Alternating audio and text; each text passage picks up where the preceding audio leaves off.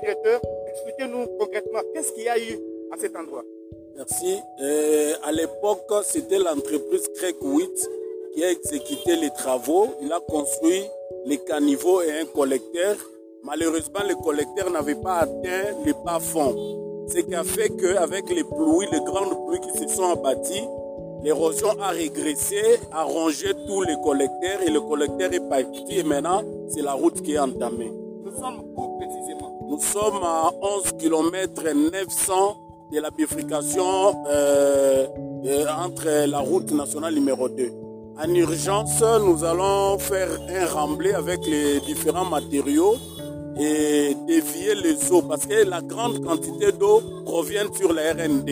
Nous allons la dévier vers le devant et permettre à ce que les travaux de reconstruction des caniveaux et du collecteur soient faits. Oh, les travaux en soi, nous l'avions prévu, il y a un devis, il y a une évaluation. Les travaux en soi nous prendra deux mois sans intempéries.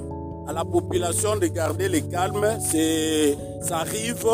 Euh, nous ne sommes pas des dieux pour faire un travail parfait. C'est un travail fait par l'homme. Il y a toujours des imperfections.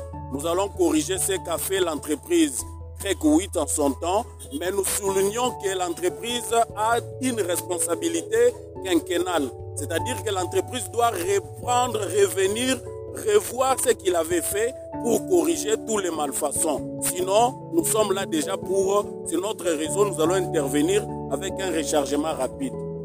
Merci.